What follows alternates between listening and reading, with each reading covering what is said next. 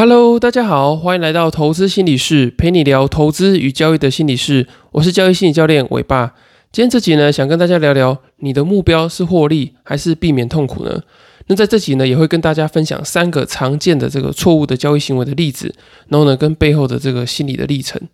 那么在理性上来说呢，我们的这个交易目标啊，应该是要呃锁定获利，然后呢，还有呃去看这些呃高价值的这些呃投资跟交易的资讯，然后呢，并把这些呃资讯化作为一个呃投资跟交易的计划，然后呢，在这个呃交易的过程中啊，确实的去执行，然后呢，有一个好的呃正确的这个交易程序跟 SOP。那在下单之前呢，我们都了解这些道理，然后呢，我们在这个呃看盘啊、研究的时候，也知道这些呃资讯要怎么样去整理，然后去呃分析跟判断。可是呢，当我们实际上把这个呃交易按钮按下去之后呢，诶，我们手上有了部位，那我们就开始会有很多不一样的想法嘛。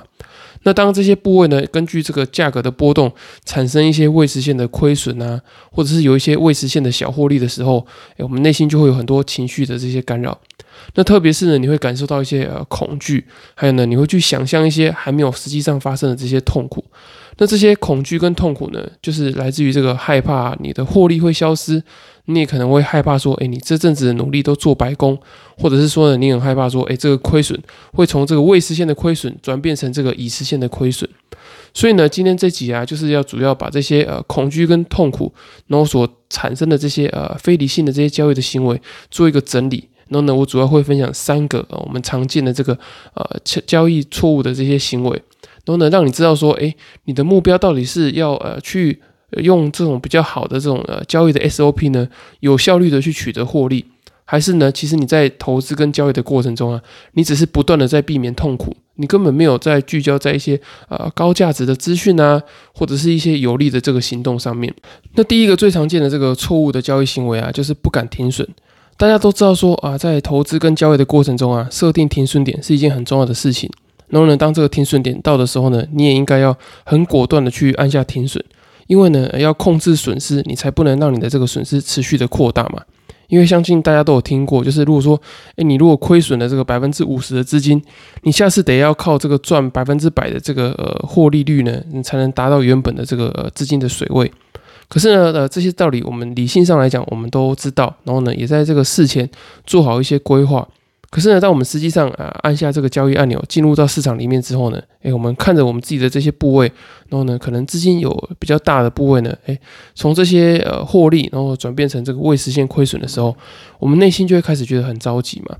例如说呢，像你买一档呃五十元的股票，然后呢，你一开始的这个停损点设定在四十五元。那当你这个持有了一段时间之后啊，你发现，哎，价格一路从这个，呃，四九、四八、四七，然后呢，哎，逐渐要到四十六块的时候呢，哎，你内心就会开始，呃，很感觉很挣扎、很煎熬，然后呢，好像快要受不了这种感觉，然后呢，一直天人交战到这个要到四十五块的时候，哎，到底要不要出场？你可能呢内心有很多的这个剧本啊，就觉得说，哎，他是不是在骗我？他是不是要来这个吸我的这个价位等等的？那你在这个质疑啊，跟有这些小剧场的时候啊，相信你同时也开始在找这个让自己四十五元不要停损的这个理由。那你就开始找这个市场的这些好消息啊，或者是说呢，你内心就会开始计算说，哎，如果说呢，我可能呃四十三块的时候呢，我再买一个部位。四十块的时候呢，我再买一个部位，然后呢，透过这个分批建成本，然后呢，呃，平均成本的方式呢，可以让这个成本下降。所以呢，只要到时候触底反弹一点点之后呢，哎，就可以达到这个损益平衡点出场。所以呢，最后你决定好，我就不停损了。那因为这种状况呢，实在非常的常见。然后呢，投所有投资人也经历过这样的心路历程。那为什么会有这样的状况呢？就是因为停损的这个确定感实在是太痛苦了。所以呢，你为了不要确定停损，所以呢，你就不断的去啊试试看，然后呢，有没有别的机会可以再凹一下，然后呢，也许事情会有这个转机。那其实呢，这有一个很有名的实验，那相信大家在这个很多行为经济学啊，或是投资心理学书里面都有看到。他会问你说呢，诶，有两个这个状况，那你思考一下，一个是呢 A one，然后你可以透过这个五十趴的几率获得一千块钱，然后呢，你可是你有五十趴的机会，可能是一毛钱都拿不到。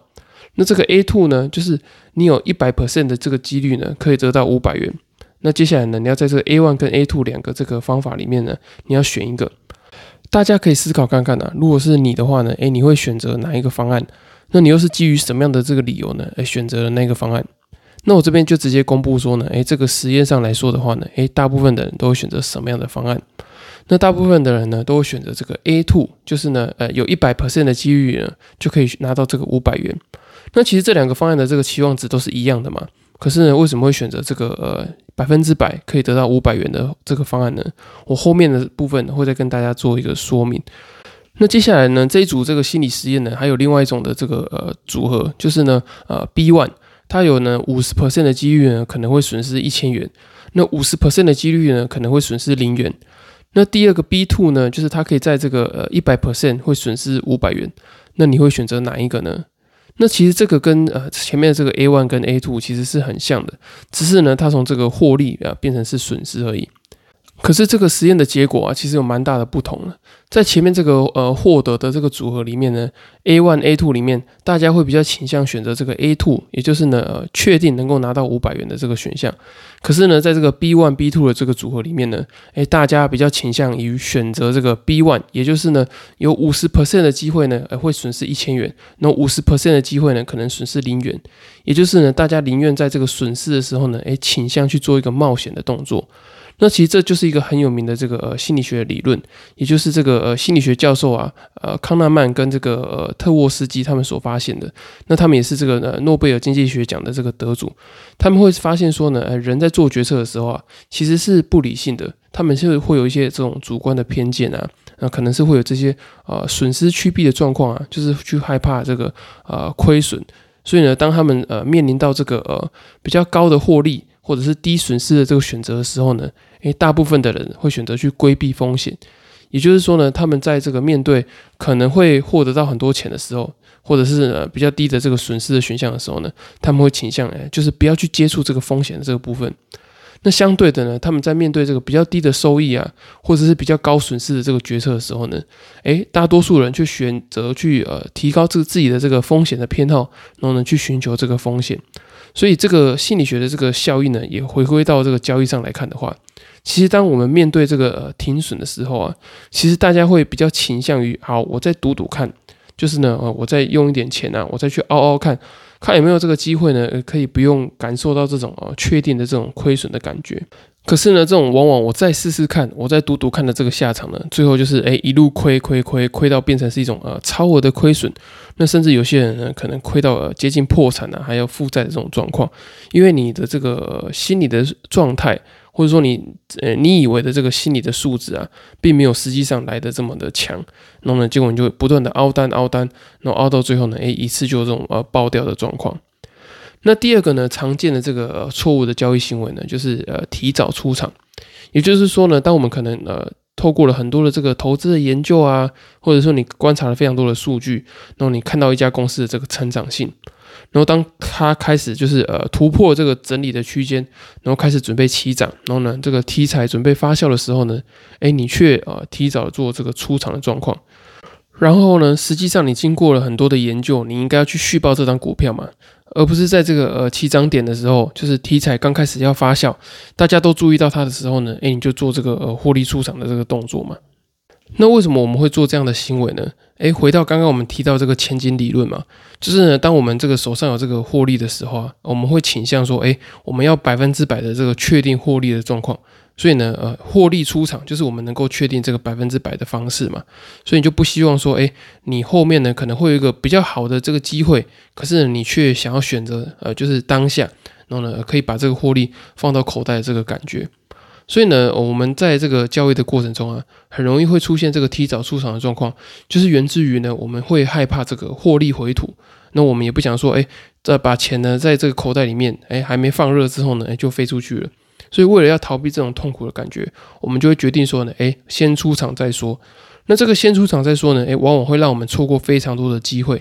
你想想看啊，自己曾经是不是有观察过非常多还不错，然后呢，或者说很棒的股票？那当你在这个卖出的时候呢，诶，它就一直不断的在飙涨，然后呢，涨到你一直在后悔这个状况。可是呢，尽管你呃去后悔这样的状况，可是下一次呀一样的状况又出现的时候呢，诶，你可能还是会在呃起涨点的时候呢，诶，为了怕这个获利回吐，或者是说呢，你想要增加这个获利的确定感，你就把这个钱呢，呃，放到口袋里面，然后呢，让这个股票的价格，诶，不断的做这个飙升的动作。相信你的那个内心中啊，一定有某一只股票是长这个样子的。那第三个常见的这个错误交易行为啊，就是过度的杠杆。当你之前有一些亏损之后啊，你可能呃会想要透过后面的这些呃获利的这个爆发力，然后把之前的这个亏损给盖掉嘛。或者是说呢，你可能有一季的这个绩效啊，可能现在是呃负十万块，然后呢呃距离这一季结束呢，可能只剩下一个月，然后你可用的资金呢剩下二十万。那你知道说呢，在一个月内要涨到这个五十 percent，就是从这个二十万去赚五十 percent，赚十万块，可能有点困难。可是呢，你又一不想一直去忍受这个呃这一季是这个已实现亏损，也就是呢绩效是负的状况，所以呢你就决定去跟这个亲朋好友借钱，然后呢想说借个几十万，想要赌一把，想说呢把这把赚回来的话呢，诶，这个绩效啊就不会这么难看，然后呢这一季也可以呃季节是正的这个状况。可是呢，实际上的这个状况是怎么样的？就是你只是透过借钱来增加这个报酬的这个最大值的上限，可是呢，你却同时增加这个风险的这个最大值。